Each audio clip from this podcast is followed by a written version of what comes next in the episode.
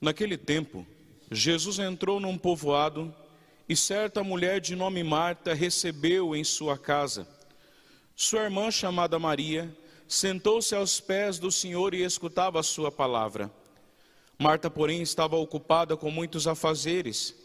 Ela aproximou-se e disse: Senhor, não te importas que minha irmã me deixe sozinha com todo o serviço? Manda que ela me venha ajudar. O Senhor, porém, lhe respondeu: Marta, Marta, tu te preocupas e anda agitada por muitas coisas, porém, uma só coisa é necessária. Maria escolheu a melhor parte e esta não lhe será tirada.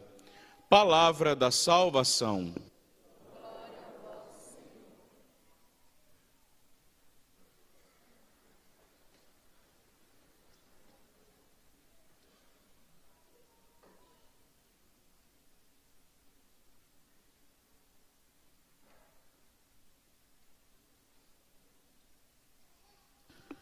Meus irmãos, então nós estamos celebrando já o 16º domingo do tempo comum, e quando nós entendemos a espiritualidade do ano litúrgico, que é caminhar com o Senhor, e nessa caminhada a gente aprendendo dele, com o jeito dele, com as palavras dele, a nossa vida então começa a se enriquecer. A gente vai entendendo que a missa dominical, ela vai além de ser preceito, é eu que vou me configurando a Jesus à medida que eu o escuto e à medida que eu olho para Ele, que eu vou colocando no meu jeito o jeito de Jesus. É, isso nós precisamos entender. Não é Jesus que tem que se adaptar ao meu jeito, ao meu gosto, mas eu é que devo me adaptar àquilo que Cristo é. Se nós lembrarmos lá no comecinho do ano, nos primeiros dias ali do tempo comum, diz que Jesus sai à beira do lago e ele chamando né, os apóstolos: Vinde comigo, e eu vos farei pescadores de homens, vos farei. Veja que é pela palavra que ele vai nos fazendo, aqui, ele vai fazendo em nós aquilo que ele quer, é pelo exemplo que Jesus vai ensinando para nós como é que nós devemos ser. E nós, como filhos atentos, nós precisamos estar muito voltados para Jesus, para que a vida dele comece a transparecer na nossa vida. Essa é a espiritualidade do tempo comum. É à medida que eu vou caminhando, a espiritualidade do dia a dia, do cotidiano, eu vou colocando a vida de Jesus aqui na minha vida. E nós estamos ouvindo hoje, tanto no livro do Gênesis, como no Evangelho, esse Deus que vem até a casa de Abraão e vem até a casa de Marta e Maria e Lázaro, que hoje não estava. Esse Deus que nos visita e esse Deus que entra na nossa vida, não para deixar com que a nossa vida continue do mesmo jeito, mas toda a entrada de Deus, toda a descida de Deus na história da humanidade, na história da vida de uma pessoa, é para revolucionar aquela vida, é para fazer algo totalmente diferente. E aqui nós estamos ouvindo o capítulo 18 do livro do Gênesis, porém, no capítulo 17, Deus já havia feito uma aliança. Antes ainda não chamava Abraão, era Abrão e a sua esposa Sara era chamada de Sarai. E Deus falou: Abraão, eu sei que você está velho, eu sei que você já está de idade avançada, eu sei que você espera ter um filho junto com Sarai para poder ter a tua descendência, eu sei, mas é promessa minha que isso vai acontecer na tua vida. Olha as estrelas do céu e conta se você conseguir. Olha as areias da praia e conta se você conseguir. Assim será então a tua posteridade. E Abraão, Abraão por um certo momento, teve dificuldade até de acreditar, mas é o pai da fé. E aí então ele se deita com Agar, a sua empregada, e ali tem o filho Ismael. Por mais que Abraão tenha tentado de um outro jeito uma descendência, Deus, meus irmãos, ele não vai mudar o projeto dele por conta das nossas más escolhas. Deus, ele é firme no seu propósito. E aí então, Deus, mesmo assim, Deus faz uma aliança com Abraão. E aí fala: Abraão, você vai ser pai de um numeroso povo. Então não chamarás mais Abraão, mas Abraão. E você de Sara. E assim Deus fez uma aliança com o povo, de, com o povo que ele iniciava, que era o povo de Israel. E assim ficou uma marca da aliança. E a marca da aliança naquele momento era uma marca na carne, no físico de cada homem. Então todo homem judeu, desde aquela época, ele tira então aquela pele do pênis, o prepúcio, como marca daquela aliança com Deus. Era a primeira marca.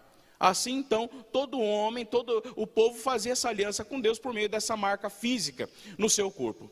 Já no capítulo 18, nós encontramos aqui Abraão, e veja, meus irmãos, a gente vai descobrindo as coisas, a gente vai percebendo conforme a gente vai meditando o texto. Aqui não fala que Deus veio à casa de Abraão. Abraão, aliás, né, não tinha casa, ele morava em tenda.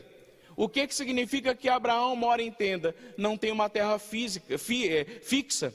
Uma hora ele está aqui, aí desmonta a tenda, vai morar lá. Então, Abraão não tem uma casa fixa. E para um homem, ali naquele momento, para ser um homem de fato abençoado, ele tem que ter a bênção, a descendência e uma terrinha. Abraão não tinha descendência, não tinha uma terra fixa para poder fazer a sua casa que não fosse mais tenda, só tinha a bênção. Mas a bênção era o que ele mais necessitava mas Deus havia prometido para ele. E aqui então diz que esse senhor, esse senhor chegou à casa e Abraão estava ali no, no horário do sol mais forte, Abraão estava sentado e esses três homens em pé. Abraão, quando viu meu senhor, Abraão começa uma grande correria. Olha, eu não quero que vocês passem direto, não. Fique aqui em casa. Espera aí que eu vou preparar alguma coisa, eu vou lavar os pés de vocês. Eu vou pedir para Sara preparar um pão com a farinha mais fina que tem.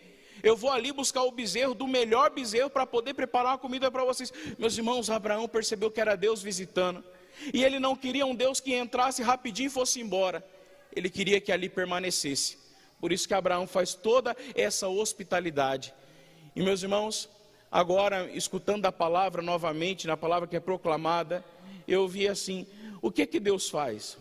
Deus entra na nossa vida, Deus nos dá a sua palavra, Deus nos dá os seus ensinamentos, Ele entra na nossa casa para nos ensinar. Sabe para quê? Para que preparados um dia a gente entre na casa dele. O que Deus está fazendo com a nossa hospitalidade é nos preparando para que Ele possa um dia nos acolher na sua casa e na sua morada. E Abraão fez isso, acolheu a Deus, com todo carinho, com todo ali aquele desespero de Deus permanecer, né? Eu lembro que antigamente, eu dizia hoje pela manhã, a gente quando fazia aquelas entradas da Bíblia na, na, igreja, né, hoje tirou porque a gente entendeu que aquilo não era litúrgico, não era próprio da liturgia, é para encontros, para outros momentos. Mas a gente cantava aquele canto, né?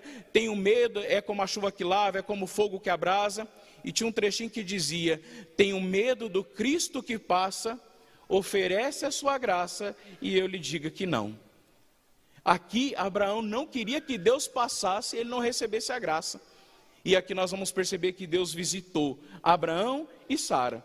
E de repente estava ali conversando, e ali um dos três falou: Olha, ano que vem, quando voltar aqui, a tu, você, a tua esposa Sara, já vai estar com o filho no colo. E terminou a leitura por aqui.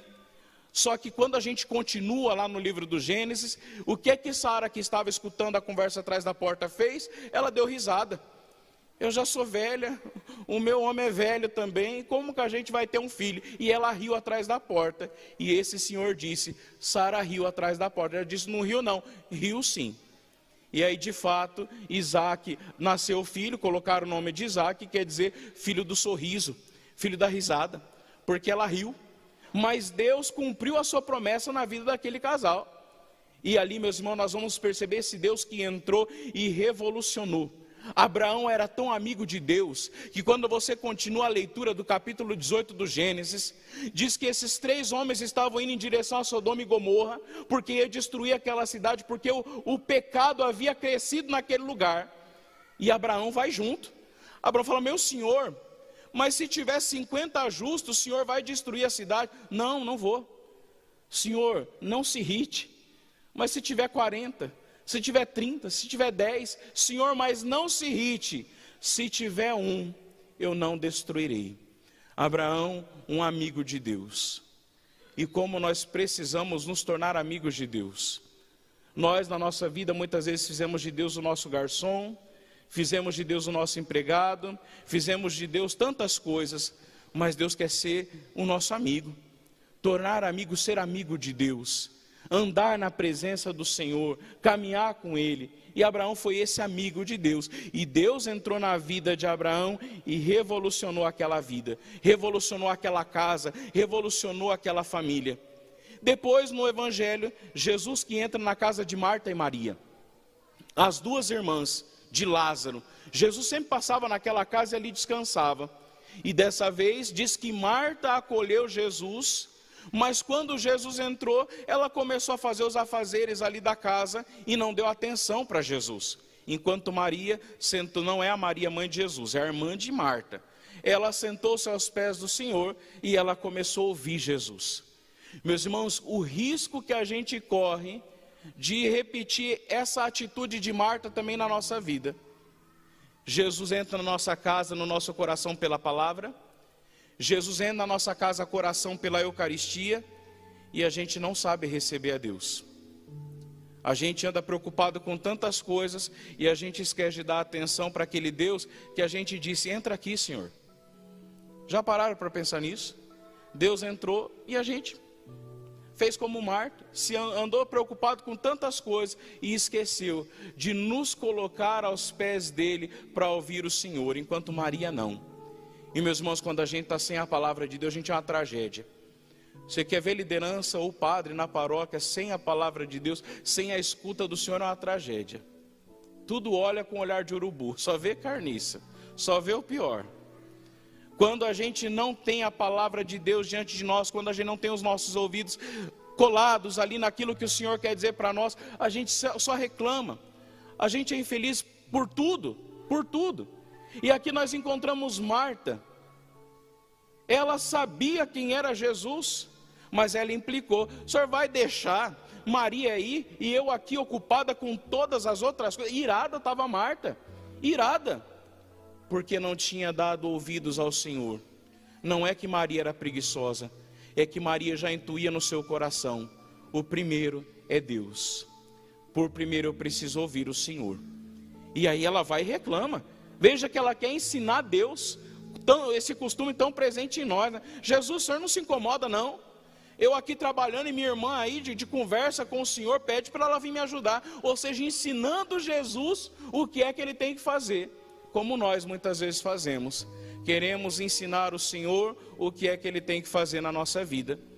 E aí Jesus vai dizer: Marta, Marta, disse duas vezes o nome dela. Aí vem fumo.